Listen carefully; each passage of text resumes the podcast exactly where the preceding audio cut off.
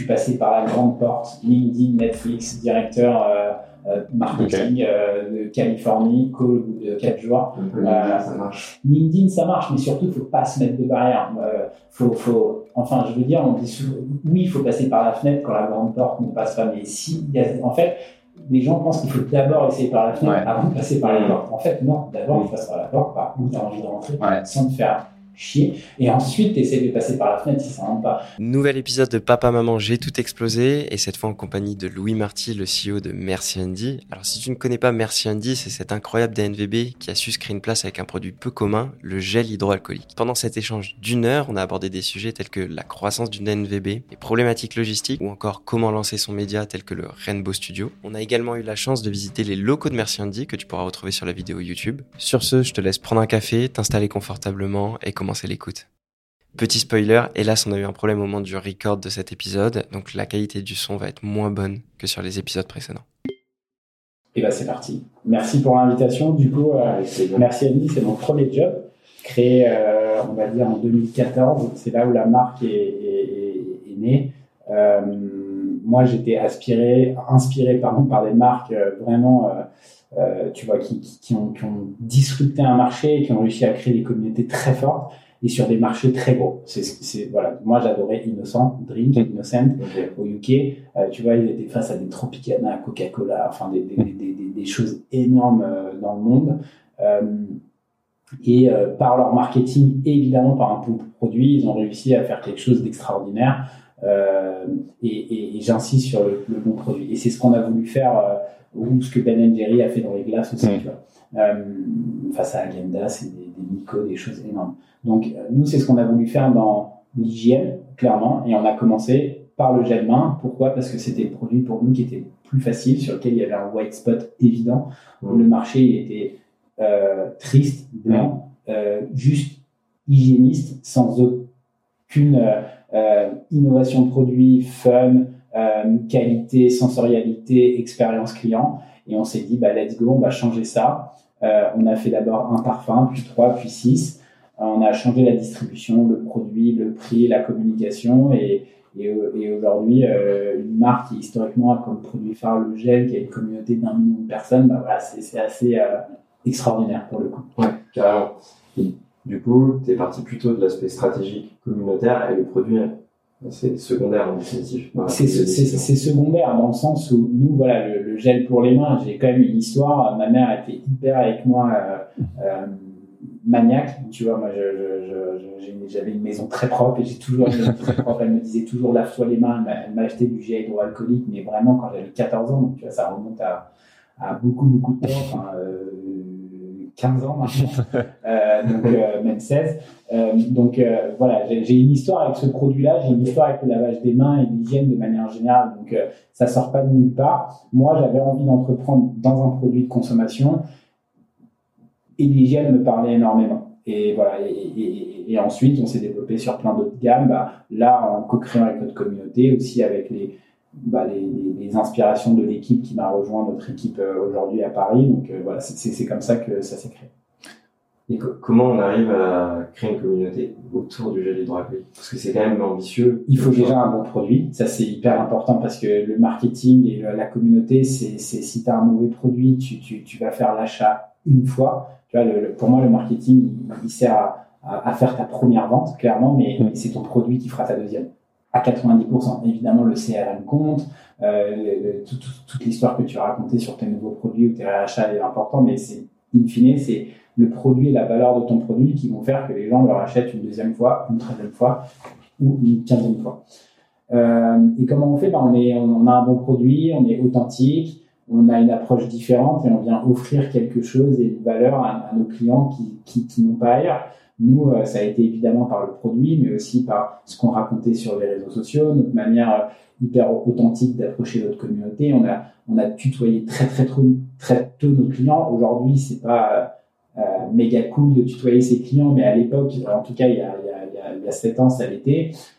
Donc voilà, c'est comme ça que les choses se sont faites, mais je pense que l'authenticité, c'est ce qu'il y a de plus fort pour créer une communauté. Est-ce que c'est dur de rentrer sur, sur un marché comme ça, de, de marché des gels? Est-ce qu'il y a des barrières à l'entrée? Est-ce que c'est compliqué? Est-ce que c'est barrières à l'entrée. Euh, déjà, il faut une formule, il y a des frais de développement, il y a des coûts, il y a des sujets industriels. Donc, ça, c'est la première. Il y, a, il y, a, des sujets réglementaires. Euh, il y a des lobbies, clairement. Euh, et, je parle hors temps du Covid. Après, on va parler du Covid, mais, mais, mais même avant ça, enfin, c'était pas facile. Et surtout, nous, aujourd'hui, l'un de nos plus gros clients, c'est Sephora en Europe euh, et euh, au Mexique et un peu en Asie. Euh, ils vendaient pas de gel.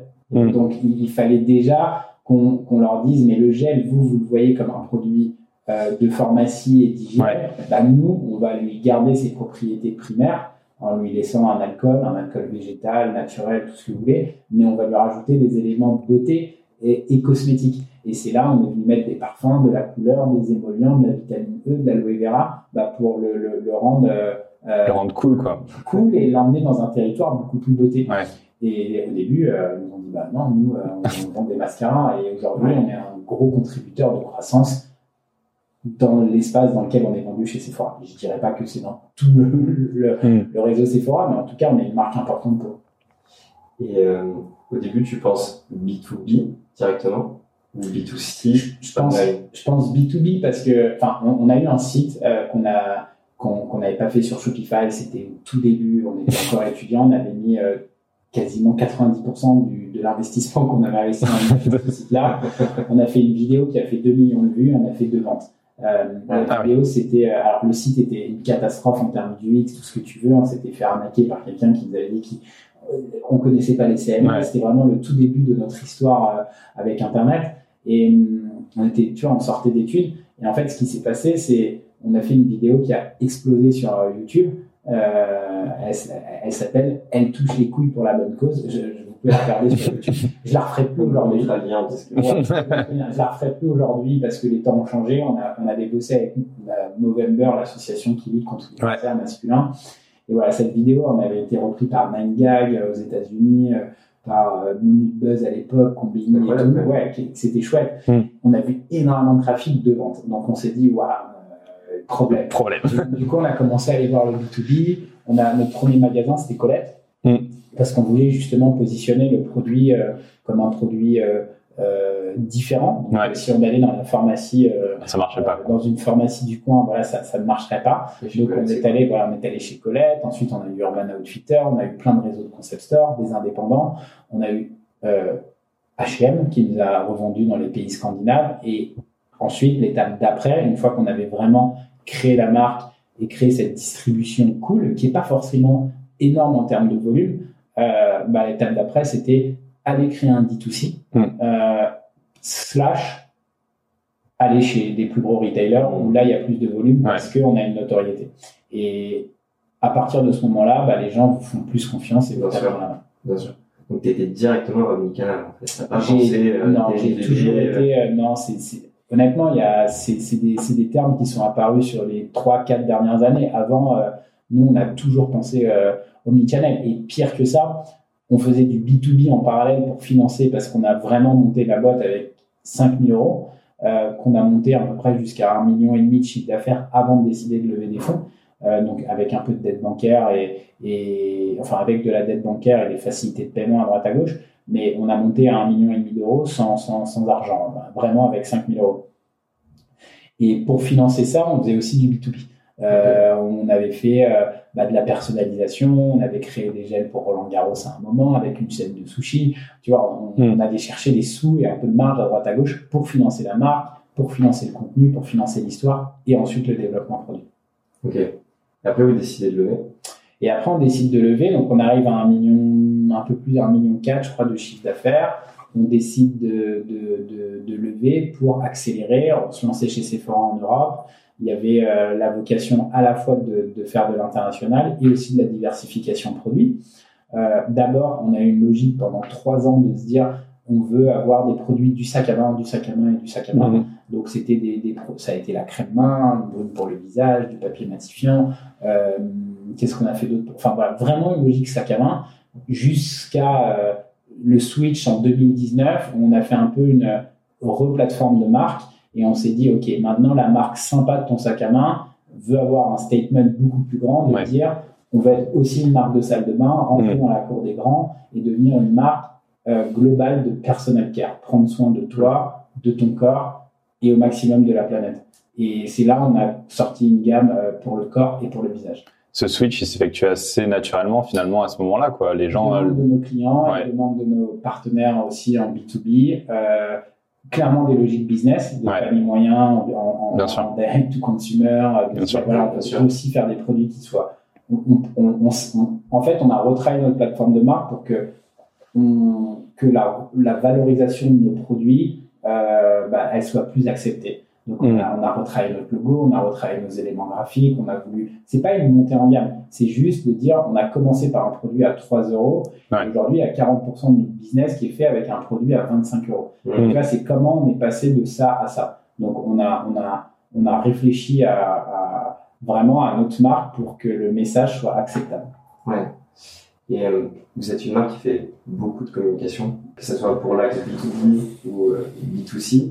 Tu parlais de commencer avec l'aspect communautaire, mais tu fais du B2B en first.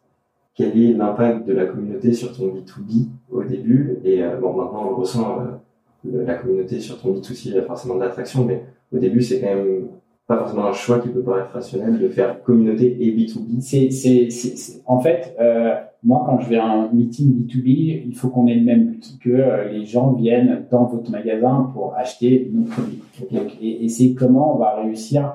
Et, et, ils sont en perdition, tu vois, euh, euh, parce qu'il y a tous les pure players qui sont Mm. arrivés, il y a plein d'e-commerçants qui sont arrivés, qui ont pris des parts de marché clairement à des euh, Sephora, Nocibé, sur cette catégorie des, Ouais. des, des, des, des jeunes. Nous, on vise les 15-25 ans, on va dire. Donc, euh, tu vois, on leur explique, nous, on va créer des communautés en ligne, on va leur raconter des histoires, leur montrer qui on est, ce qu'on fait, et petit à petit, dans le discours, on rajoutera un discours commercial qui est de, on va les faire venir chez vous. Ok. Donc, on va venir emmener du trafic chez vous. On a besoin d'une expérience en magasin. Ils ont besoin d'une expérience en magasin. Ils adorent sortir le week-end entre potes. Donc, le e-commerce, oui, mais le, le, on, on croit vraiment à, à, cette stratégie euh, omnichannel.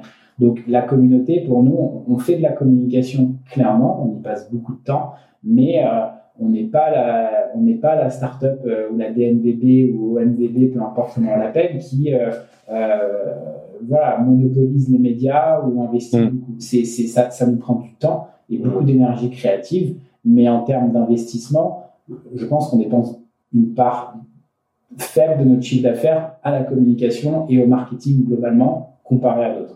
Ouais, mais parce que vous êtes plus dans une stratégie organique, donc c'est de la création de content plutôt Exactement. que de dépenser en. Exactement. Et Mm. c'est pour ça que l'une de, de, de nos principales bah, dans la masse salariale, c'est le studio. Le studio chez nous, c'est c'est cinq personnes, ce qui est quand même C'est énorme. sur une team de 25. Ouais. Euh, euh, pardon, c'est même 7 personnes si tu inclus le social media, parce qu'on a fait le choix d'avoir en interne, bah, évidemment du social media, on a fait le choix d'avoir de la vidéo en interne, de la photographie en interne, du design en interne, du design produit, du design merchandising, du design print. On a fait ces choix-là. Aussi parce que c'est ma sensibilité, c'est là où, bah, où, où j'ai eu du mal à confier, en tout Mhm. cas à certains moments. De temps en temps, on se fait challenger sur notre stratégie et compagnie, Mhm. euh, de manière euh, informelle ou plus formelle. Mais voilà, c'est vraiment quelque chose qui est ce studio de Merci Andy, on l'appelle comme ça, c'est une équipe à part. Mhm. Elle travaille un peu comme une agence, où en fait, toutes les équipes, e-commerce, wholesale, euh, produits, viennent briefer, bah, on a besoin d'un visuel pour euh, euh, une campagne avec Sephora ou un meuble avec Sephora, on a besoin de euh, une home pour le lancement de notre Ouais. site. Et du coup, voilà, ça, ça fonctionne un peu comme ça. Donc, tu as Johanna, qui, est- qui est notre directrice de création, qui vient prendre tous ces briefs, les structurer, et ensuite, on vient les exécuter avec notre équipe.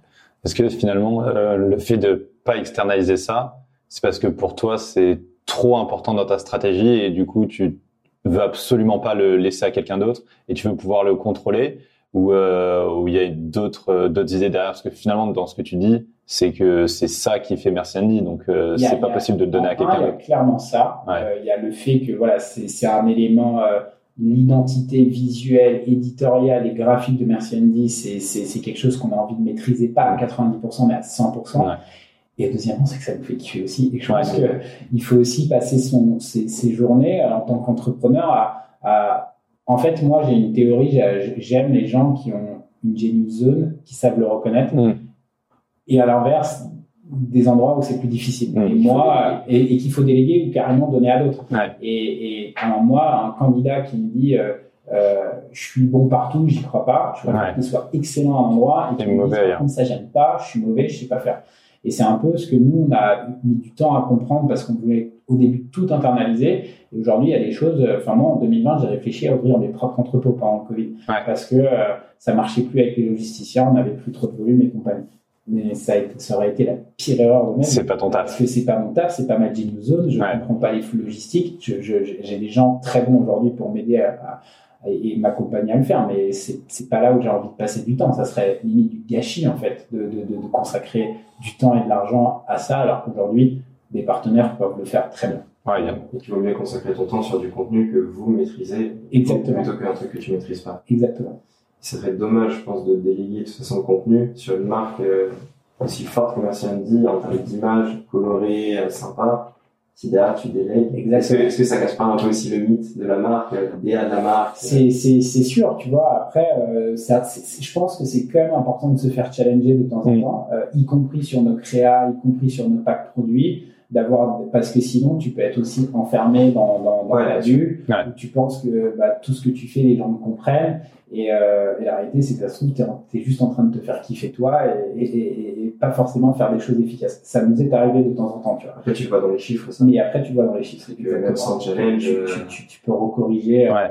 mais l'idée, c'est de se faire challenger avant que les chiffres. Avant que- C'est avant Tu parlais de, de se faire kiffer, ça me permet de rebondir sur le Rainbow Studio que vous avez monté. Ça, c'est un pur kiff. C'est un pur kiff. Euh, donc, euh, pour, pour, pour l'histoire, voilà. Euh, Peut-être réexpliquer ce qu'est le Rainbow Studio, peut-être. Carrément. Ne sait pas ce que c'est. En gros, euh, tout le monde veut devenir une marque média. C'est l'objectif. Mm. On a envie d'avoir une communauté dans laquelle on vient lui raconter. on- évidemment, on lui parle de ses produits, c'est- très important. Mais, mais voilà, l'exemple de euh, Red Bull, euh, l'exemple de euh, euh, Oatly dans une marque de lait d'avoine, qui a, qui a qui a- ou même Patagonia aujourd'hui, c'est Mm. une marque média. Donc euh, nous, on s'est dit, on veut devenir une marque média. C'est- vraiment ce qu'on veut faire. Il y a aussi une opportunité. Euh, en fin 2019, Laura, qui avait fait trois ans chez nous en social media, a décidé de partir pour une nouvelle aventure dans une nouvelle boîte. Et dans mon process de recrutement, j'ai rencontré des gens bah, qui venaient des médias. Et je me suis dit, tiens, et, et, Joanne, qu'on a recruté, qui est aujourd'hui chez nous, venait d'un média. Et c'est aussi ce qui a fait que ça a été un coup d'accélérateur. C'était en 2020, pardon, fin 2020, pas fin 2019. Mais, voilà, ça a été un coup d'accélérateur pour nous sur la partie média. Et euh, Johan, du coup, on a, on a bossé avec l'équipe sur le Rainbow Studio, qui était un, est donc, un compte 100% TikTok, dans lequel euh, c'est une safe place, dans lequel on, interviewe des créateurs de contenu, euh, ou pas, certains de nos clients aussi, sur des thématiques et des formats 100% TikTok, euh, où il y a, on va dire, c'est le média qui rend l'ordinaire extraordinaire. On vient prendre des thématiques du quotidien sur lesquelles on vient raconter des jours, des choses extraordinaires. Un exemple, euh, une question qu'on pose souvent et qui marche très très bien, c'est quoi le jour le plus extraordinaire de ta vie? Mm. Et, euh, On a euh, un garçon stupide, par exemple, sur TikTok, qui nous a raconté la fois où bah, il, il a fait son coming out devant son père. En plus, il avait filmé, il avait monté des rushs, donc on a raconté cette histoire-là. Donc Ouais. euh, voilà. Et, et en fait, on veut euh, inspirer euh, notre communauté bah, à avoir confiance en elle, tout simplement. On est d'accord, c'est juste un média. L'idée, c'est pas de vendre du Merci Andy euh, directement. euh, Non, aujourd'hui, on n'a jamais parlé de Merci Andy euh, dans, dans, dans, dans ces formats-là, et pourtant, euh, je crois qu'on doit monter à 4-5 millions d'impressions par mois. sur, sur les plus petits mois, il y a des mois, on a, on a, on a explosé ça. Ça fait que 5 mois, ça s'est lancé en mai, donc c'est assez récent. combien- d'abonnés Là, on a 70 000 abonnés, mais c'est pas forcément ce qu'on va regarder sur un média. Ce qu'on va regarder, c'est comment on imprime, parce Ouais. que voilà, on a des vidéos qui font 2-3 millions de vues. C'est ça qui Euh, compte. c'est- vraiment ça qu'on va regarder, même si le nombre d'abonnés, il est, il est chouette. Et après, c'est l'engagement. Euh, et en fait, on a des commentaires, enfin, on a, il y a des vidéos, on peut avoir 1000, 2000, 3000 commentaires, mais où les gens prennent du temps, comme, comme sur un brut, tu, Ouais. vois, clairement. Donc, euh, voilà. Maintenant, on se donne jusqu'à la fin de l'année pour voir à, à quoi ça nous sert de faire ça. De, de faire ça. Déjà, ça nous a donné une, euh, ça, ça, nous, ça nous offre une relation avec euh, les, les, les, les, créateurs de contenu différents. Ouais. Parce qu'ils viennent, ils passent deux heures au bureau, Mm. on crée un vrai relationnel avec eux. Euh, évidemment, leur donne des produits merci Andy, et Mhm. ils se sentent ultra valorisés, bah, qu'on qu'on vienne les, les, les, les questionner. Euh, Et c'est le cas. et c'est le cas, ouais. Du format, c'est- Ouais, c'est clairement le cas. Mm. Maintenant, euh, d'un point de vue business, on fera un point à la fin de l'année de se dire euh, qu'est-ce que ça a apporté à la marque commerciale Merci Andy. Voilà.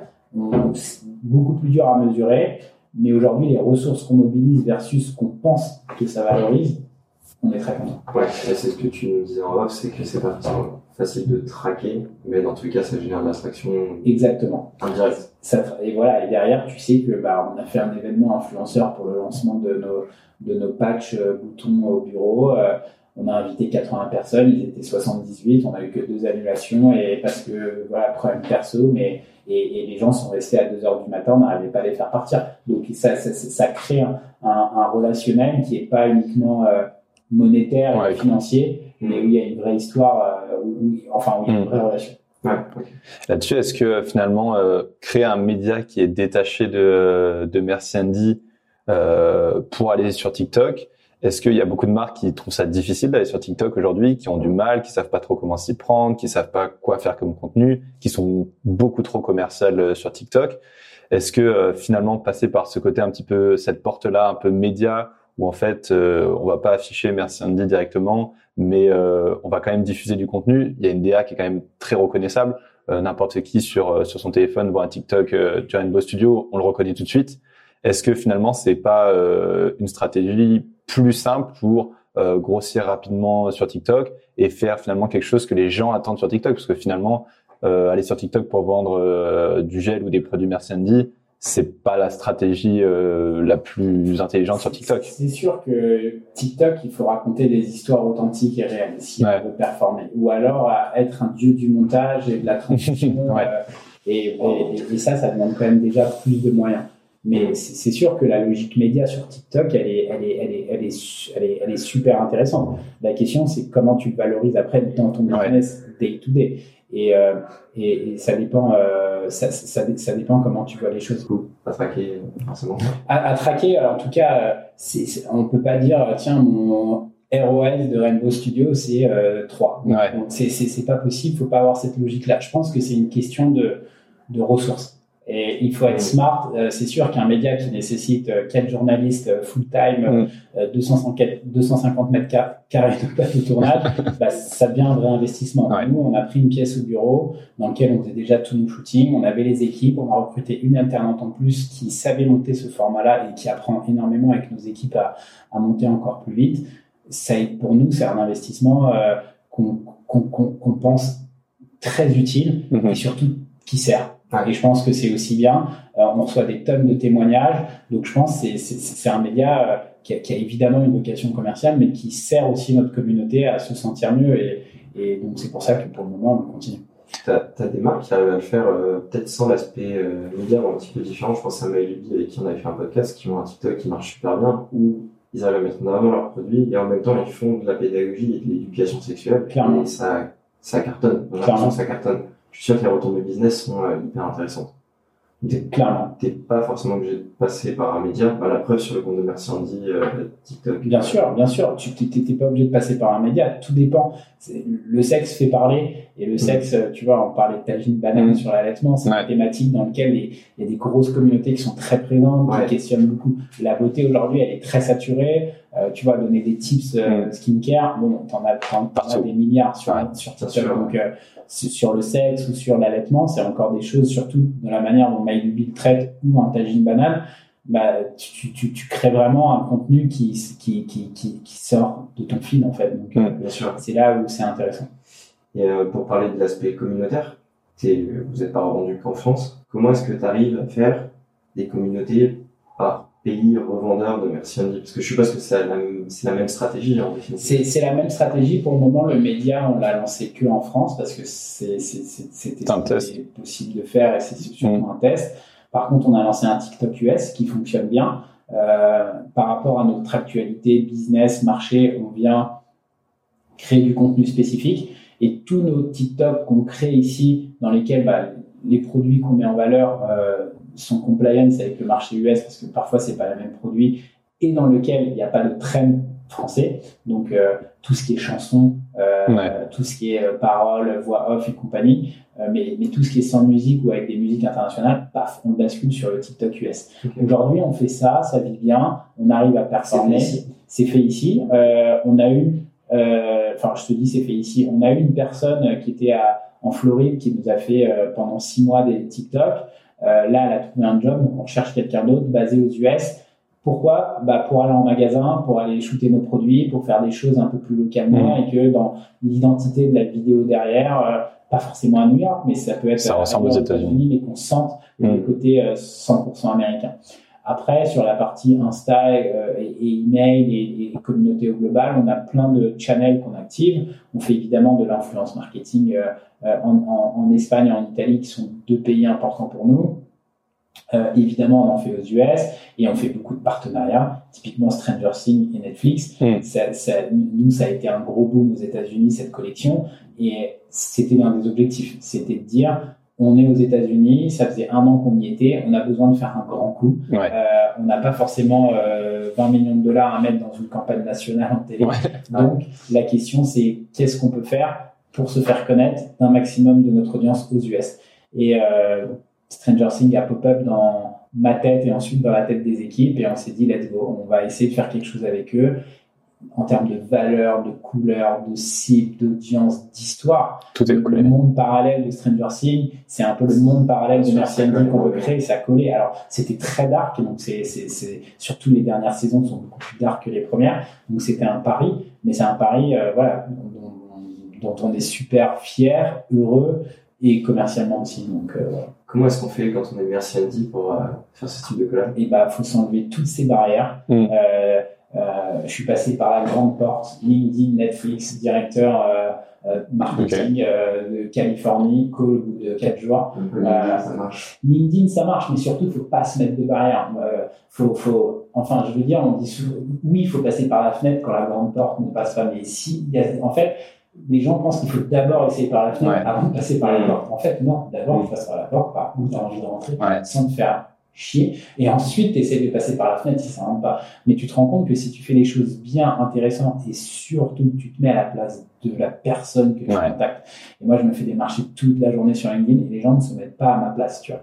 Il, il faut se mettre à la place de l'autre. Et moi, mon mail de LinkedIn, mon mail de Netflix, il était, euh, vous avez Stranger Things qui sort, vous avez jamais fait de beauté, on vise la même audience, on est dans le même univers, ça peut vous générer des revenus. End of story, parce que Netflix avait besoin de revenus. Et c'est ce qu'on a fait, on leur a apporté des, beaucoup de lignes de revenus et ils sont très contents, tu vois. Et là, ils veulent nous reprolonger et c'est nous qui nous posons la question de est-ce qu'on reprolonge avec eux ou pas parce qu'il n'y a pas de saison 5 et du mm. coup, nous, on ne veut pas le garder. Tu vois, c'était vraiment en mode one shot. Euh, voilà, mais, mais. Tu veux pas être assimilé aussi qu'à une collab, peut-être. Exactement. Et puis, c'est pas l'idée, tu vois. Tu as envie de la faire à un moment donné, mais eux ont envie que la, évidemment, que la liste de revenus, elle continue.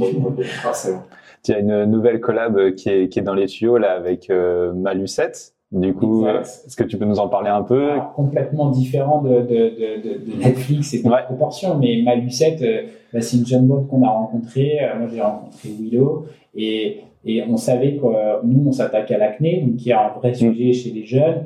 Euh, pas pour le masquer ou dire on veut plus d'acné, mais justement pour que tu l'acceptes et que tu vives très bien avec. Donc on a lancé des patchs. On a un autre produit qui sort dans deux mois. Donc c'est des patchs en forme de cœur, étoile et nuage tu viens mettre euh, ce patch-là sur ton bouton et au bout de 6 heures, euh, c'est, ton bouton est guéri, soigné, mais justement, tu assumes en fait le bouton en, en, pas en le masquant avec du, du, du make-up qui va pas faire du bien à ton bouton, mm. ça, ça on le sait, mais justement en, le tournant. Euh, le patch. Voilà. Et ce produit, pour nous, il est, il est, il est, incroyable parce que non seulement il a une efficacité avec de l'acide salicylique, on a du tea tree à l'intérieur, donc de, de, de, de, de des huiles essentielles d'arbre à thé, euh, mais surtout, il est très visuel. Il y a un avant-après très mm. fort. Mm. Il y a évidemment des photos. On a, des, on a, on a notre communauté qui, qui, bah, qui commence à recevoir et à acheter. Mm. Et, et bah, tu vois les photos avec un patch, deux patchs ou trois patchs en fonction de, de, de, de l'état de la peau. Et donc, on s'est dit, bah, autour de l'acné, il y a un sujet chez les filles qui sont quand même une grande partie de notre euh, communauté, qui sont euh, les, les, les, lunes, les règles, les cycles menstruels. Mm. Et on s'est dit, on va essayer de faire une collab, mais cette fois-ci pas sur nos produits, mais sur d'autres produits. On va venir prendre l'univers de Merci Andy, cet arc-en-ciel, le mettre ailleurs. Et c'est là on a bossé avec Malucette et que euh, euh, on a fait bah, un ensemble de Tanga et O, Merci Andy, Fit Malucette, euh, qui est vendu exclusivement sur leur site.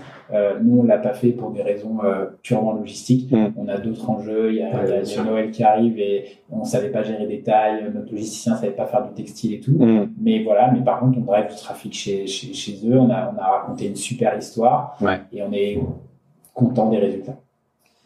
Dans la stratégie d'acquisition d'Airbnb, il y a des collabs qui a, j'ai l'impression, une présence forte. Forte. Le B2B, votre communication organique, il y a du paid. Il y a du. Euh, il y a du euh, qui, est, qui, est, qui, est, qui, est, qui est difficile, clairement, pour nous, parce que euh, c'est pas là d'où on vient. On n'a on a, on a, on a pas, euh, si tu veux, cette histoire du paid très fort. Moi, je suis pas monsieur data. Clairement, j'a- j'a- j'adore ça. je, je viens pas de là, c'est pas mon Ouais. éducation. J'ai appris à le devenir, mais on fait du paid. Euh, Aujourd'hui, nous, euh, le paid qu'on a fait, c'était, euh, enfin, pour moi, le, le, le plus important, c'est le retargeting. C'est celui sur lequel je pense aujourd'hui on le maîtrise mieux et sur lequel on passe le plus de temps. C'est euh, bah, quelqu'un qui a eu un intérêt que Mm. tu n'as pas réussi à convertir ou à transformer pour X ou Y raison. Soit le produit n'était pas clair, soit c'était trop cher pour lui, soit les frais de port l'ont démotivé, soit il a perdu sa connexion, soit il est allé manger. euh, tu sais, Ouais, il a eu un il y appel a 50. téléphonique euh, tu as 50 trucs. Donc pour moi, c'est aujourd'hui une grosse partie de nos investissements, elle est là-dessus. Elle est tout le trafic organique qu'on a réussi à rentrer dans le haut de, de- de- du funnel, Mhm. bah, c'est d'aller essayer de le travailler le mieux, être sûr que finalement quelqu'un qui a mis un produit au panier, bah il l'achète, voilà, il l'achète. Donc, euh, euh, et tu vois, on a des très très bons taux de add to cart qui sont vraiment supérieurs au marché. Donc, euh, pour moi, c'est c'est il y a il y a pas de question de désirabilité de marque. Mm. Voilà. Par contre, on perd beaucoup beaucoup trop de personnes entre le, le, le nombre de personnes qui mettent des produits au panier Mm. et ceux qui convertissent. On en perd déjà beaucoup à l'étape intermédiaire qui est jusqu'au checkout pour des Mm. raisons purement techniques. Notre site mobile tenait pas la route. Euh, on sort une grosse refonte 100% mobile euh, qui sera quasiment une app euh, là, dans, dans, dans fin septembre. Donc, donc voilà, c'est c'est c'est il y a des choses purement techniques et il y a des choses qui sont financières. On a des on a un panier de moyens, on a des frais de port à payer. Donc voilà, c'est c'est on, teste et on itère on itère beaucoup là-dessus. Ensuite, sur le ads vraiment en mode acquisition, c'est il y a un challenge créatif, il y a un challenge targeting, il y a un challenge euh, de, de catégorie. C'est aussi quelle catégorie. euh, euh, tu vois, les patchs, par exemple, on a des très bons résultats aujourd'hui, mais c'est un, produit qui coûte que 7 euros. Ouais. Il y a 24 patchs, on est sous le marché, c'est vraiment pas cher pour 24 patchs. pour le coup, on les a fait en, en- en Corée parce que c'est- une technologie coréenne que Ouais. peut pas avoir ailleurs, qui s'appelle hydrocolloïde. Euh, ça, ça, c'est- on n'a pas trouvé de fournisseur en Europe capable de faire cette technologie-là avec cette Mm. efficacité et évidemment aussi ce rapport coût. Donc euh, voilà, tu as, aussi, euh, euh, est-ce qu'on met le paquet sur les patchs ou pas en ads, sachant que Mm. c'est qu'un produit à 7 euros, est-ce que les gens vont mettre d'autres produits dans le panier? Donc on, Mm. est, on est beaucoup et souvent dans le test, qui dépend de la LTV de ton client. qui dépend aussi de ma LTV de mon client. Parce que fait. si sur le patch tu perds de l'argent, derrière ton client rachète. Exactement. Mais en même temps, entre, euh, entre mon patch et un gel pour les mains ou un déodorant, l'écart produit est aussi très grand, tu vois. Ouais. Mais, mais c'est là où notre système de CRM, qu'on a repris en direct euh, récemment, euh, voilà, on fait à peu près deux newsletters par semaine. Euh, on bosse avec Clavio, mais c'est, c'est, c'est- on, a, on a eu aussi un vrai sujet design sur nos emails. On a essayé d'externaliser. Il y a des choses qui ont marché dans nos flows se sont améliorés, nos abandons checkout, donc les relances paniers se sont abandonnés parce que je pense que les mécaniques n'étaient pas suffisamment bonnes, pas suffisamment claires. Mais en taux d'ouverture, on, avait des gens qui n'étaient pas forcément contents de, de, de, de recevoir des emails qui étaient sous un autre format. Ouais. Quand tu recevais un email Merci Andy, il y avait forcément du commercial. On envoie quelques Mm. mails éditoriaux, mais c'est aussi, c'est c'est en grande majorité commercial. Tu savais qu'il y avait des blagues, tu savais que ça allait être fun, tu savais que ça allait être beau, qu'il allait avoir un impact visuel très fort. Et ça, on avait perdu. Donc, euh, on a décidé aussi de le, de le, de le- de le Voilà. ramener. Mais maintenant, on est très content de cette période avec euh, bah, ce partenaire avec qui on a travaillé parce que ça nous a permis d'améliorer certains de nos flows et de, de, nos, de, nos, de nos automatisations. L'emailing est une grosse partie du chiffre d'affaires.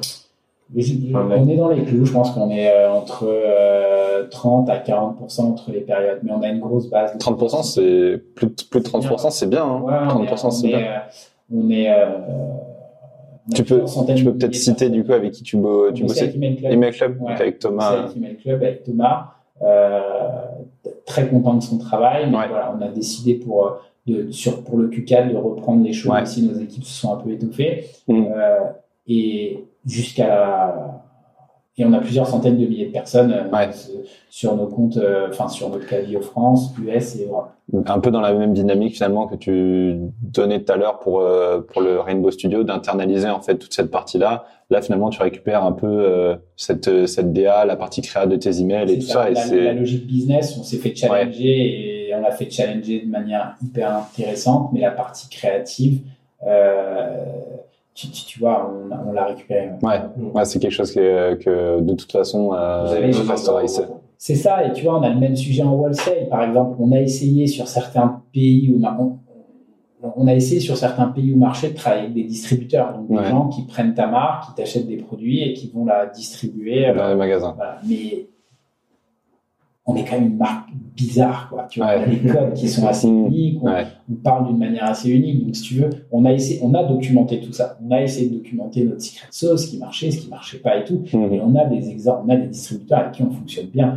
On a quelqu'un, par exemple, en Suisse, qui a un territoire petit euh, sur lequel mais, mais, très compliqué parce que tu as beaucoup de langues différentes et tout et il faut quelqu'un pour t'aider c'est c'est pas l'euro c'était c'était le franc suisse donc on s'est dit ok on va prendre quelqu'un il marche très bien il y en a d'autres en Scandinavie où c'était beaucoup plus compliqué. On a explosé là-bas pendant le Covid. Enfin, on est passé de zéro à plusieurs centaines de milliers d'euros de chiffre. Et euh, ça a un peu redescendu parce qu'il y a eu clairement un effet Covid, mais, mais, mais il n'a pas réussi le distributeur à emmener la marque, mmh. euh, à, à, exprimer la marque comme elle est. Et, et, quand tu regardes son portefeuille de marque, tu comprends pourquoi. Ouais. Ces autres marques sont beaucoup plus lisses, sont beaucoup plus structurées et parfaite. Et nous, on a un vrai côté imparfait qu'on assume complètement. Tu vois. ce qui fait l'identité de la marque et ce qui fait aussi le, succès Exactement. de la communauté. Je pense, ouais. Ouais, ok. Et on parlait du Covid. Ça a été une bonne période pour Merci Ça a été euh, les montagnes russes. Ça a été euh, les montagnes russes dans le sens où, oui, euh, moi, je revenais d'un meeting aux États-Unis, au Mexique avec Sephora où on se lançait et euh, je voyais quand même dans l'aéroport des trucs bizarres qui se passaient. Mhm. On rentre ici et à explosion de commandes, mhm. à la fois en B2C, à peu près 15 000 commandes euh, en retard euh, qu'on n'avait pas fulfill. Évidemment, des produits qu'on avait vendus euh, qui n'étaient pas en stock. Euh, parce que nos stocks Shopify n'étaient pas Et pas à jour. le classique, tu mets ouais. 9, 9, 9, Et après, tu te réveilles. Ah. tu te réveilles. Ah, attends, mais j'ai 4000 commandes, euh, il manque deux comme ça, trois comme ça, qu'est-ce que je fais et tout. Donc, très compliqué. Euh, commande B2B, pareil, on a fait, euh, je sais pas, ça devait être le 3 ou 4 mars, euh, peut-être, ouais, dans ces eaux-là, on a imprimé tous les bons de commande. on pouvait livrer, je pense, 20 à 30% de ces bons de commande et on s'est dit, qu'est-ce qu'on fait? Euh, est-ce qu'on les livre ceux avec lesquels on gagne le plus d'argent mm-hmm. Possible, tu dis mm. le plus cher. Ce qui serait logique. Ce qui serait logique, mais c'est pas ce qu'on a fait. On a décidé de, d'aller avec nos partenaires euh, historiques, parce que dans ces bons de commande, il y a des nouvelles personnes. Donc Sephora, principalement. Donc Sephora, donc Monoprix, notre e-commerce. On voulait être sûr de garder du stock pour mm. alimenter l'e-commerce, parce que on avait vu qu'en Chine, et dans certains pays, il y avait l'Australie qui l'avait fait. Euh, C'était donc plutôt dans toute la partie Asie. Il y avait des fermetures. Donc, ouais. en fait, si tu livres 300 000 flacons à ces forêts qui ferment, ça sert à rien. C'est dommage. et, et, et, nous, on pensait que ça allait être deux semaines de fermeture. Tu vois. Donc on s'est dit, bon, c'est pas très grave. On a quand même livré du Sephora, mais on a eu du stock qui a dormi alors que nous, on était en rupture en B2C. Ouais. Et ils voulaient pas le récupérer parce que eux aussi ont un site internet et, et ils veulent vendre dessus. Mais, mais, moi, pour le coup, je préfère vendre sur mon site que sur le site de Sephora. Tu fais plus de marge. Exactement. Par contre, soutenir Sephora pour ses magasins et les soutenir dans les investissements et dans la communication, mais ça, c'était un honneur qu'on l'a fait. Si mm. je parle de Sephora, mais Nocibé, c'est pareil, mm. Marionos, pareil, et, et, Monoprix, pareil. Euh, donc voilà, on, on, a eu ça, on a eu cette période. Après, il y a la période du lockdown, on a dû se mettre 100% euh, D2C. Qu'est-ce qui se passe à cette période-là? Vous avez du stock, vous avez plus de stock, panique, les usines, comment ça marche? Communication, il y a eu des sujets de réassurance. Euh, il y a évidemment la, la DGCRF qui, qui, qui, qui, est venue nous contrôler. Euh, ça, ça m'a pris, je pense qu'entre le 4 mars 2020 et le 12 juillet 2020, j'ai je, je, je pensais gel hydroalcoolique du matin au soir, tu vois. On est allé chercher des contrats B2B avec Air France qui nous a contactés. On s'est Ouais. fait solliciter par beaucoup de monde. Euh, des choses qui étaient. Il y a eu beaucoup de charlatans pendant le Covid qui sont Ouais. venus. Tu vois, de personnes, oui, euh, je peux, euh, je suis en contact avec la Poste, ils veulent un million de flacons. euh, Mm. Enfin, tu vois, et toi, Mm. tu te dis, est-ce que j'y vais, j'y vais pas? C'était, c'était super excitant. Je sais pas si je revivrai ça dans ma carrière un jour, mais en tout cas, c'était super excitant. Après, il y a eu, il y a eu le, le confinement de 2020. Celui-ci, bah, ok, on l'a très bien vécu, euh, Mm. euh, même si c'était juste avant les fêtes, tu sais, donc euh, en e-commerce, c'était très bien, mais quand Ouais. même, on avait, bah, on s'était dit, ça y est, c'est fini. Et 2021 était beaucoup plus difficile parce que, un, euh, tu as une concurrence directe qui est arrivée. Mm. Aujourd'hui, tu as Ouais. plein de marques de gel, qui, y compris des industriels qui fabriquent directement. Mm. Ensuite, tu as une concurrence indirecte. Aujourd'hui, si tu pas de gel dans la rue, tu es quasiment à peu près sûr que soit dans un magasin ou un restaurant, tu, Tu vas en- tu vas en trouver. Il y a deux ans, C'était pas le cas. c'était pas le cas. Donc, tu as une concurrence indirecte qui est arrivée, mais je pense que notre produit est incomparable. Mm. Tous nos produits pour se nettoyer les mains, ils sont incomparables avec tous les produits qui, sont, qui te sont offerts dans, dans, les, dans les boutiques en termes d'expérience, de sincérité, de Bien sûr. et je pense même d'efficacité pour être honnête. Euh, donc voilà, et, et, et le confinement de 2021, celui-ci a été beaucoup plus dur parce que Ouais. nous, on sortait d'une incroyable année en 2020, euh, euh, entreprise très rentable, énorme croissance, quasiment à trois chiffres. Donc, et on se dit, bah, suite à ça, on va mettre le paquet. Ouais. Investissement, on va y aller à mort. Euh, on, on, on commençait à réfléchir au partenariat avec Stranger Things et Netflix. Mm. À ce moment-là, fin 2020, qu'on se dit, je- on veut bosser. Moi, c'est là où je vais commencer à regarder Stranger Things Ok. pendant le, le deuxième confinement de 2020. Donc, je me suis dit, voilà, je, On bosse ensemble. j'ai dit, vas-y, on y va à fond. Mm. Et là, pff, mars 2021 jusqu'à juin 2021, à nouveau le confinement. Et on n'a pas réussi à faire ce qu'on avait fait en 2020. Ça veut dire transférer tout notre trafic sur le D2C. Je pense que pour beaucoup d'e-commerçants, enfin de omnichannel players, euh, c'était moins clair, tu vois. Mm. On a d'abord eu les couvre-feux, ensuite c'était fermé dans les grandes Ouais, centres à fait. commerciaux. Tu savais plus si Mm, est-ce que je peux acheter en boutique? Au moins quand c'est, pardon, quand c'est fermé, c'est fermé. Ouais. Quand les boutiques étaient fermées en 2020, C'était terminé, quoi. Et chez toi, si tu veux quelque chose, c'est que du e-commerce. Ouais. Bien sûr. En 2021, c'était, beaucoup moins clair. Tu avais au début les grandes villes, les grands magasins, les centres Après, t'as du click and collect qui était autorisé. qui était autorisé. Et en fait, on a été perdu dans nos investissements, perdu dans notre strat. Et je le dis avec beaucoup d'humilité, on a fait des erreurs aussi. Ouais. On a surinvesti en wholesale alors que c'était pas le bon endroit. Mm. Euh, et, et, et voilà. Et ensuite, Noël est arrivé, ça allait beaucoup mieux. Ok. Est-ce que tu as eu une euh, chute après Covid Ou Maintenant le Covid est passé, les gens achètent peut-être un peu moins de gel hydroalcoolique. Est-ce que euh, les... l'autre gamme a été support de la reprise du Covid? Oui. Ouais. Globalement, oui, euh, il fallait qu'on ait une roadmap produit assez intense. C'est sûr que 2021, il s'est passé beaucoup de choses pour nous, positifs, négatifs. Aux US aussi, on a fait des erreurs. Aux US, on a ouvert beaucoup de portes en 2020. On a Ouais. avec le plus gros acteur de la beauté qui s'appelle Ulta. On les a livrés avec 7 mois de retard. Donc, si tu veux, ça n'a pas été pardonnable. Début. Voilà, là, je vous parle des problèmes commerciaux Bien et marketing, mais on a eu plein de problèmes de supply chain. Les coûts qui ont augmenté, l'alcool qui est en rupture de stock. Euh, il y a, Comment ça se passe à ce moment-là Plus nous, on a d'alcool vécu ce que beaucoup de commerçants vivent maintenant il y a deux ans en fait. Ouais. Tu vois, on a une augmentation de l'alcool euh, il y a Mm. deux ans, on a une augmentation de nos matières premières il y a deux ans parce que il y a, tout le monde voulait en produire. Ouais. Aujourd'hui, tu as euh, beaucoup, beaucoup, beaucoup, beaucoup. Alors, j'ai le chiffre en tête, mais je vais dire, tu as des tonnes et des tonnes et des tonnes de, de stock de gel hydroalcoolique partout dans le monde. Ouais. Aux, aux États-Unis, on parle de dead market parce que euh, parce que le, le- on sait qu'il y a des années de stock de gel hydroalcoolique parce Ils que sont déjà prêts. beaucoup et que c'est- comme les masques finalement qui ont été surproduits. masques, comme, euh, tu vois, mais on avait déjà vécu ça avec la grippe aviaire et compagnie. Donc euh, donc voilà. Mais nous, on a plein d'autres produits. Aux, aux États-Unis, on fait euh, plus de la moitié de notre chiffre avec des produits pour le corps. Mhm. Euh, donc euh, on, sait on a su se diversifier. Euh, je sais pas si j'ai répondu à ta question, mais telle est ma réponse.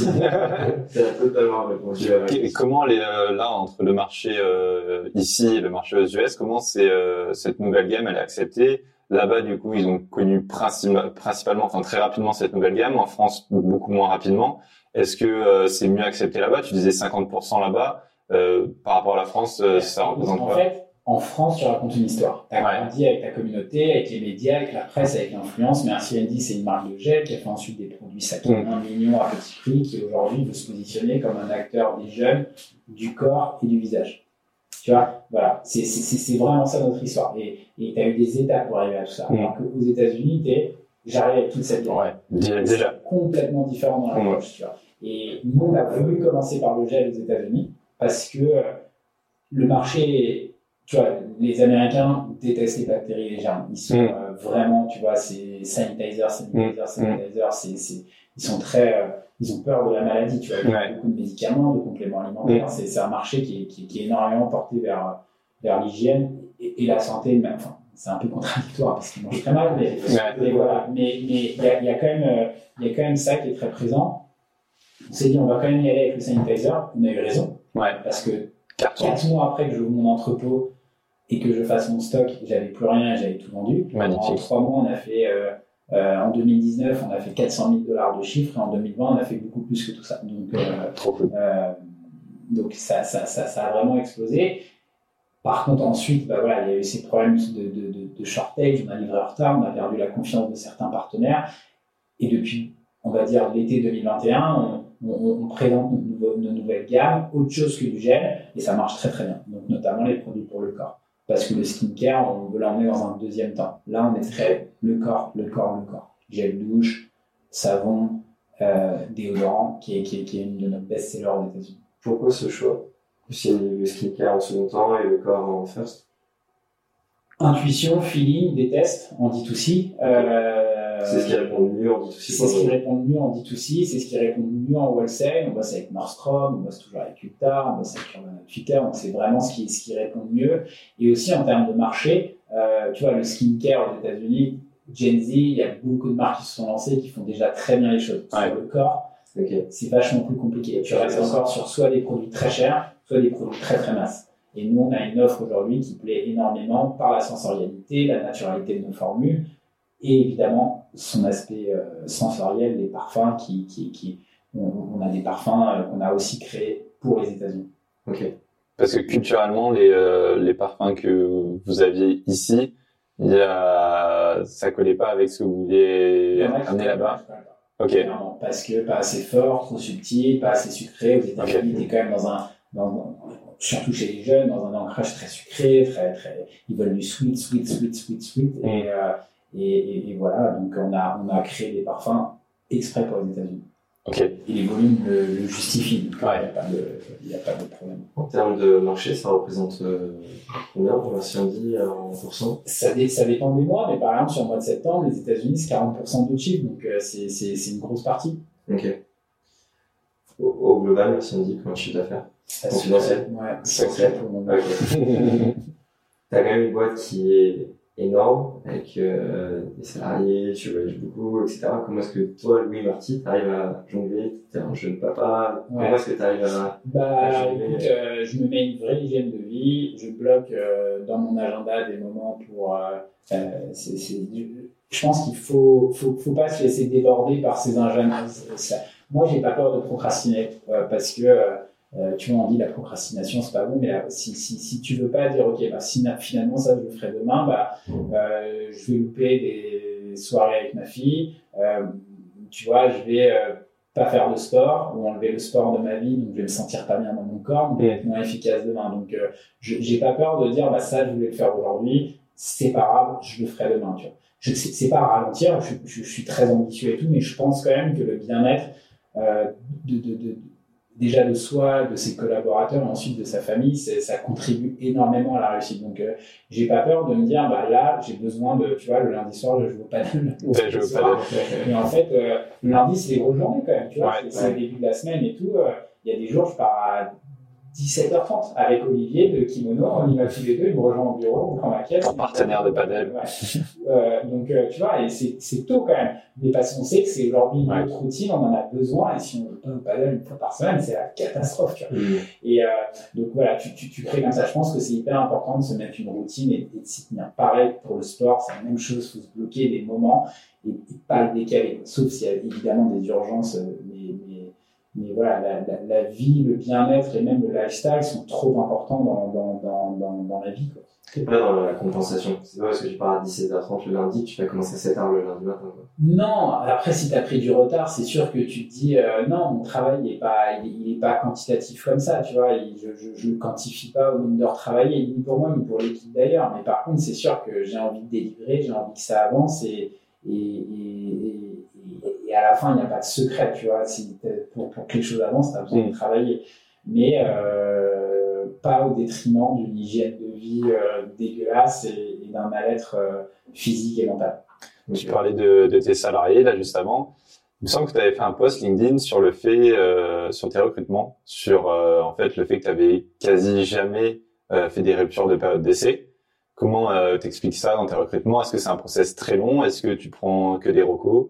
Est-ce que est-ce que tu as des conseils même pour les boîtes C'est toujours un sujet. J'en ai fait, j'en ai fait quatre, mais c'est beaucoup en sept ans, tu vois. Ouais en fait, j'ai lu un livre qui s'appelle euh, Je déteste ce mec qui cite des livres. qui s'appelle La semaine de 4 la, la, semaine de 4 heures. la 25e heure. Non, mais j'ai appris une méthode de recrutement qui est, qui est, qui est je trouve, efficace, qui s'appelle euh, The Hiring Method. C'est pour recruter des A-players. Ouais. Euh, c'est le livre que j'ai sur ma table de chevet. Voilà. moi, je l'ai pas fini. en fait, je sais pas si c'est un livre de table de chevet. mais voilà, en fait, tu, tu, peux te rendre, tu peux te rendre compte que recruter quelqu'un, ça peut être un peu vaudou et de la magie noire. Tu te dis, tiens, j'ai vu un CV, on a fait deux bonnes heures, maintenant, est-ce que j'ai envie de passer 35 euh, heures avec lui par semaine? Tu sais pas, tu vois. Donc, moi, j'ai vraiment fait voilà, un travail de, de, de, de où j'ai processé mes recrutements, où d'abord, il faut bien définir ce que tu veux, c'est la scorecard, c'est le plus important. Ensuite, tu as une phase call éliminatoire qui est hyper importante. Tu as les gens, par exemple, qui, qui ne disent pas là où ils sont mauvais, c'est éliminatoire. Ouais. Toi, tu veux des mecs qui sont génies à un seul truc et mauvais dans le reste. Exactement. Donc, si tu viens me dire, tu vois, j'ai une question, euh, c'est qu'est-ce que tu n'aimes pas faire ou à quoi tu es mauvais, et ceux qui me disent, euh, c'est cliché ce que je veux dire, mais je suis trop ponctuel, pour moi, c'est mmh, terminé. Moi, s'il y a une créa qui me dit qu'elle déteste les chiffres, mais viens en fait travailler chez nous. Mmh. C'est ce que j'aime. Ou une financière qui me dit, moi, le produit, j'aime pas, c'est pas grave en fait. Tu vois. Mmh. Ton métier, c'est de sortir des reporting, de m'aider à, à, à, travailler nos plans cash, à améliorer notre euh, réseau, notre rentabilité. Si t'aimes pas la cosmétique, tant mieux si t'aimes la cosmétique, parce que chez nous, tu vas tester des produits, on va te demander ton avis. Mais si de base, t'es pas fan de cosmétique, voilà. C'est pas grave, c'est la tu vois, exactement. Tu vas avoir que des mecs maintenant qui vont, savoir tout ça, ils vont savoir répondre à la question maintenant. Mais bah ouais, c'est pas grave, ils leur travail. Mais voilà, c'est, c'est, donc j'ai des choses qui sont éliminatoires. Pareil, quand tu critiques ton ancien boss, pour moi, c'est éliminatoire. Ouais. T'as le droit de dire qu'il n'y a pas eu un fit et que ça marchait pas, mais de dire euh, c'était euh, un manipulateur ou euh, c'était une manageuse qui, bah, même si c'est la réalité, pour moi, tu, tu, tu, tu, peux pas faire ça en entretien. Ouais. voilà, et, j'ai des choses comme ça jusqu'à l'étude de cas pour certains postes, et évidemment à la recommandation qui, qui, qui font bah, je suis content de mon recrutement. Toi, tu, prends nécessairement euh, des, euh, des, feedbacks de l'ancien employeur? Ça dépend. Sur des postes de manager, oui. Euh, sur des postes euh, où, où ils ne managent pas, ou managent que des stagiaires, pas forcément. Mais sur des postes de manager, ouais. Surtout, et je prends pas les postes sur l'aspect technique, parce que ça, je les ai déjà vus pendant les entretiens d'aspect mmh. technique mais je vais prendre surtout, et par contre, le management en entretien, c'est très difficile. Mmh. Je suis encore jeune et j'ai pas non plus une expérience managériale qui permet de dire, oui, c'est sûr que c'est un bon manager. par contre, sur est-ce que c'était un bon manager dans votre entreprise précédente, ça, euh, c'est difficile à voir, tu vois, dans, dans, dans, dans trois meetings de une heure et demie. Quoi. Ouais, faut. Il faut un feedback. Mais jusqu'ici, ça se passe plutôt bien. J'adore les feedbacks des, des, des gens que je recrute de leur ancien manager mais je, j'ai déjà, je suis déjà allé chercher des feedbacks de, de, de manager. Ah ouais, d'accord, carrément. J'ai, j'ai, recroisé l'équipe et je me suis dit, tiens, euh, bah, finalement, il avait cette personne-là. Je prends l'exemple de Martin. Martin qui est Martin Chapelle vient de chez Unilever. Tu vois, c'est, c'est, c'est, c'est, il était en Pologne, il gérait euh, des usines, il gérait une production de, de, de, centaines de millions d'euros de parfums. Et, euh, et, tu vois, il vient ici. Donc moi, j'avais pas de sujet technique. Ouais. Et vu humainement, ça fitait à 200%. Et euh, par contre, je me suis dit, bah, il allait manager cinq personnes ici ou six, donc je me suis dit, faut, faut, je, je, veux le challenger mmh. là-dessus. Donc, je suis allé chercher du top management de Martin et du euh, euh sous-management, enfin des gens qui managent. Ouais.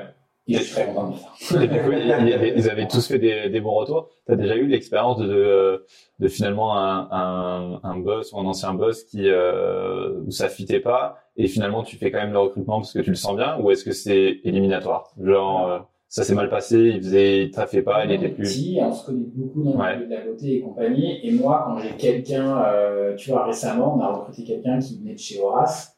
Et j'ai appelé Horace super rapidement, on se Mmh, connaît, tu vois. mmh, mmh. Et, je trouve que ça se fait déjà, c'est poli, alors Ouais. en pote, de se dire attends, il y a lui qui a postulé et tout. Ouais. Et donc le feedback, on le prend très tôt quand c'est des boîtes qu'on connaît. Quand Ouais. c'est des boîtes qu'on connaît pas et que en fin de parcours, on nous dit euh, euh, déjà c'est très très rare.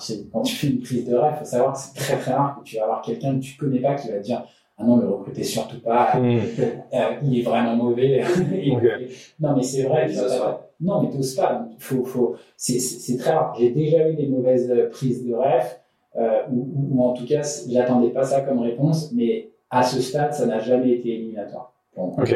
Donc euh, finalement une mauvaise expérience, t'es pas grillé dans le Non, dans le monde du. pas des managers, ou- Ouais. donc t'es, pas forcément grillé. Euh, voilà, c'est, pour moi, l'entretien, ça reste clé, tu vois. Ouais, c'est d'abord l'entretien et la prise de ref, elle vient en plus pour confirmer ton idée. Quoi. Exactement. Ouais, et puis une prise de ref, euh, il suffit de son ancien manager, tu t'entends pas avec, euh, il a envie de te griller, t'appelles, il va te faire Et un c'est rare. retour. Alors, Mmh, ouais. ouais. Oui, voilà. Mais ça peut être bien aussi d'avoir juste une prise de ref, même si elle est positive, euh, de connaître aussi les points faibles de la personne. Ouais, il est bon management, mais il y a tel et tel C'est truc. important, tu Ouais. vois, de, de, de, de- de faire ça. Ouais, carrément, carrément, carrément. Comment tu fais quand t'as un nouveau, du coup, t'as un process de formation, je suppose que vous avez des outils pour euh, bosser. On a un process d'onboarding qui est bien ficelé sur toute la partie euh, bah, expérience de marque, valeur, mission, euh, euh, pourquoi on existe, qui on est, qu'est-ce qu'on fait, comment on est organisé. Ensuite, euh, on, on- on- on rentre très vite. Moi, j'aime les gens qui, tu peux mettre dans une jungle et qui se débrouillent. Mm. J'aime pas quand tout est mâché. En mode, ta feuille de route, ça sera ça, ta première semaine, tu feras ça, tu feras ça, tu feras ça. On recherche des gens qui vont être responsables, capables de travailler évidemment en équipe, mais aussi en autonomie. Donc, on les laisse volontairement la première semaine Trouver leur place tout seul. aller finalement. fouiller dans la drive, Mm. regarder dans nos shops, voir ce qui est documenté, pas documenté. On leur demande toujours, au bout de 3-4 jours, de faire un petit état des lieux de ce qu'ils ont compris de la société. Et ensuite, deuxième semaine, là, on commence, parce qu'on avait évidemment travaillé une feuille de route, à ça va être quoi tes objectifs et à quel terme. Mm. Et ensuite, on fait des meetings avec tous les head-off de l'équipe pour comprendre tous les process de la boîte, euh, mais même les stagiaires. Donc, euh, tu vois, Ouais. tu vas comprendre ce qu'est le wallsec chez Merci Andy, les mots qu'on utilise, c'est que ça veut dire quoi c'est lean, ça veut dire quoi c'est layout. Euh, avec l'équipe D2C, ça veut dire quoi CAC, ça veut dire quoi ROS, ça veut dire quoi COS, ça veut dire quoi CRM, ça veut dire quoi CVR. Enfin, tu vois, t'as, t'as, t'as, t'as- Mm. vraiment, on veut que les gens soient baignés à 100% dans l'univers de Merci Andy, nos jargons, nos, nos- nos termes. Et, et au bout de 2-3 semaines, let's go, ça y t'es- pour nous, tu es opérationnel. Et normalement, si on doit cuter une, une rupture d'essai ou faire un gros point, c'est à la fin de ce moment-là qu'on le voit. Tu vois. Ouais, t'attends pas euh, la fin d'une période d'essai. Je pense qu'un bon manager, il c'est au bout de une semaine. Tu vois. Mhm. Quelqu'un qui a beaucoup d'expérience, Ouais. c'est tout de suite si ça a fité. Moi, je ne suis pas capable, j'ai besoin d'un peu plus de temps. Tu vois. Mais cuter une période d'essai euh, de 4 mois, le, au bout de troisième mois et deux semaines, c'est c'est pas. C'est c'est- c'est- c'est- c'est- C'est trop long, quoi. bah, c'est sûr. Moi, je, moi, je trouve que ça. C'est c'est- c'est pas. C'est- pas faire, tu dois le sentir avant. Mm. Faire, oui, après, c'est ta droit, donc c'est Mm. ok, tu vois. Mais, mais, mais normalement, tu es censé le voir avant, tu vois. Ouais. Sauf si tu as besoin de la personne qui reste, mais tu es censé le voir avant, que ça ne Mm. fait pas. Ok. Tu parlais d'outils, Drive, Notion, etc. Qu'est-ce que vous utilisez chez Merci pour vous 2000, hein, euh, Slack, Slack, Notion. Slack, Notion. En fait, voilà, tu vois, Slack, c'est la communication instantanée. Drive, c'est vraiment là où on veut sauvegarder. Et Notion, c'est on vient documenter et processer. Et, euh, et, et, et on l'a mis en place il y a 8 mois et ça a changé beaucoup de choses. Tu vois, avant, il y avait plein de Google qui, qui, euh, de Google Sheets, Google Slides qui se baladaient. Maintenant, c'est bien structuré euh, dans, dans, dans Notion, on documente beaucoup. Euh, on, évidemment, on collabore. Il n'y a pas de Notion privé par équipe, tout le monde a accès à Ouais. tout. Euh, donc, ça, ça permet aussi d'avoir une culture de l'information et de la transparence qui est, qui est forte. Euh, et après, après oui, c'est on utilise, enfin tu vois, les Shopify, Klaviyo, Gorgias, évidemment, les, les Gorgias, hyper intéressant le, sur le support client, euh, Mm. d'avoir pareil euh, quelque chose où- qui était, on était sur front avant et ça marchait moins bien, il y avait moins d'intégration qui fonctionnait. Et là, on est passé sur une logique omni, omni, omni, omni, omni-channel. On ne prend pas notre inbox Instagram sur Gorgias parce que il y en a trop. Ouais. Et ça Ouais. deviendrait un nightmare Ouais. ticket de la personne qui a son colis perdu chez Mondial Relais et de un inbox Insta. Ouais. Par contre, euh, on fait du WhatsApp, on teste pas mal de choses aussi sur et surtout c'est relié avec notre Shopify, c'est relié avec donc euh, Ça notre temps. clavier, donc ça nous fait gagner énormément de temps. Et quand on a des rushs et des pics, on vient aussi prendre de la force supplétive qui vient nous aider et ils connaissent et c'est facilement euh, tu peux rajouter un agent très facilement sur Gorgias. Ouais, c'est scalable euh, en fonction de vos besoins C'est très une rapidement. base de connaissances aussi Ouais. qu'on a documentée Ok, sur Notion. sur nos chaînes. Évidemment. pour euh, pour tes, ton organisation après dans la vie de tous les jours, tu as Google Agenda classique, euh, prise Google de... Agenda, euh, ouais, Google Agenda. fait des créneaux pas de. Ouais, J'ai un calendrier avec ma femme, meilleur. euh, Je le fais aussi. C'est le conseil qu'a donné Hugo Benz, Ouais. le premier invité Ouais. au podcast. Et depuis, Ben le fait. Ouais, moi, je fais ça avec ma copine parce que Mais c'est génial. Sur, sur- sur les horaires, tu vois, quand t'as un Ouais. dîner, un truc et tout, euh, où tu sais que tu vas. Alors, quand t'as un enfant, c'est encore plus, et elle aussi, elle met ses trucs. Mm. Elle n'a pas accès à mon agenda, merci à lui, mais, mais, mais du coup, ça, mais Mm. c'est le truc qui nous a tellement aidé. Ouais, tu vois, de, de bloquer. C'est- un peu triste d'en arriver là, mais en fait, c'est comme ça. Euh, Qu'est-ce que tu as d'autre Euh, Non, j'utilise un Notion perso aussi, où je fais Ouais. tout du perso, mes trucs que je fais. euh, je fais un petit peu d'investissement à côté de Merci Andy, donc je, je suis des trucs ici. Euh, t'investis dans, dans quoi? Je sais pas si tu veux en parler, mais si, si, si, ouais. bah, là où je peux apporter de la valeur. Pas Ok. forcément où il y a le plus haut rendement financier, mais là où ça me fait marrer, ça m'éclate. Aujourd'hui, euh, La cosmétique, euh, forcément. alors j'ai des clauses d'exclus, donc euh, plus compliqué, mais j'ai investi chez Megumi par exemple. Ok, Euh, cool. donc, euh, on en parlait tout à l'heure, j'aime beaucoup. Euh, euh, J'ai changé avec Pierre. échangé avec Pierre, bien sûr, euh, et son associé, euh, et toute l'équipe. J'ai investi dans une marque de chaussures qui s'appelle Solmo. Euh, j'ai investi chez Kimono parce que j'aime bien le textile et la mode. Donc euh, voilà, j'ai investi dans, dans, dans, dans pas mal de trucs et je, et, et je peux aider aussi. euh, tu vois, là, il y a une marque de, de bien-être euh, avec qui je vais faire certainement faire quelque chose. Donc euh, je, je regarde et j'essaie d'apporter ce que je peux apporter. Principalement, du coup, dans des boîtes. Tu investis principalement dans des boîtes. consumer, j'ai fait un ou deux SaaS financiers, tu vois, parce que j'aimais bien les mecs, mais j'ai très peu de valeur à apporter. Ouais. À part euh, sur la brand et compagnie. Euh, c'est quelque chose d'important pour toi dans ces boîtes-là que dans lesquelles tu investis d'apporter quelque chose? ouais, moi, l'investissement financier aujourd'hui, Ouais, c'est pas- Comme tu disais, c'est pas la renta qui. Et même un jour, aujourd'hui, j'ai jamais investi dans l'immobilier. On, on y réfléchit, mais si je fais quelque chose, j'irai pas investir dans une région où tu es épargné d'impôts et tu peux faire plus 8% parce qu'il y a une nouvelle loi. euh, Mais il y a personne là hein, dans la J'ai envie zone. de le faire dans un endroit qui me plaît, où je sens que, il y a, où que ça peut servir un jour à ma famille, ou à- Mm. ou quelque chose qui, qui, qui, Qui a du sens. ouais, qui a du sens, tu vois. C'est plus dans le sens que dans la une renta. énergie qui me, qui me, qui, Ouais. qui, qui, qui, qui, qui, qui me va et qui me correspond, tu vois. Ouais. C'est tout. Euh, C'est après, je juge pas si quelqu'un d'autre, euh, si quelqu'un a pas cette vision-là, tu Ouais, bien La sûr. façon de gérer ta boîte, avoir du sens. vois. Ouais, bah oui. Tous les jours, mais si tu fais des choses qui ont pas, enfin, oui, oui, clairement. Non, mais t'as des Avoir du entrepreneurs sens, qui le font. euh, Pour, pour la renta, il y en a qui pilotent leur boîte aussi que grâce à avoir du sens, du, du, du- le fameux purpose, quoi, raison d'être, tu vois, qui est, qui, est- qui est quand même hyper importante pour se lever tous les matins, parce que Ouais. c'est, c'est, Et C'est c'est quoi la raison d'être de Merci Andy bah, pour nous, c'est, justement, c'est rendre l'ordinaire extraordinaire, c'est de dire, on va essayer à travers ce qu'on fait, on ne veut pas changer le monde, c'est pas notre mission. Je pense pas léguer euh, euh, ma société à la nature comme a fait Patagonia, même si j'adorais et, j'aurais envie de le faire. Mais en tout cas, on veut essayer de, voilà, de, mettre plus de sourires sur plus de visages, essayer de transformer des, des- des routines quotidiennes de soins et d'hygiène parce que c'est coloré, parce que c'est fun, parce que ça sent bon et parce que c'est efficace et accessible. C'est, c'est, c'est- et, et pareil avec le Rainbow Studio, donc c'est, c'est vraiment ça qu'on essaye de faire.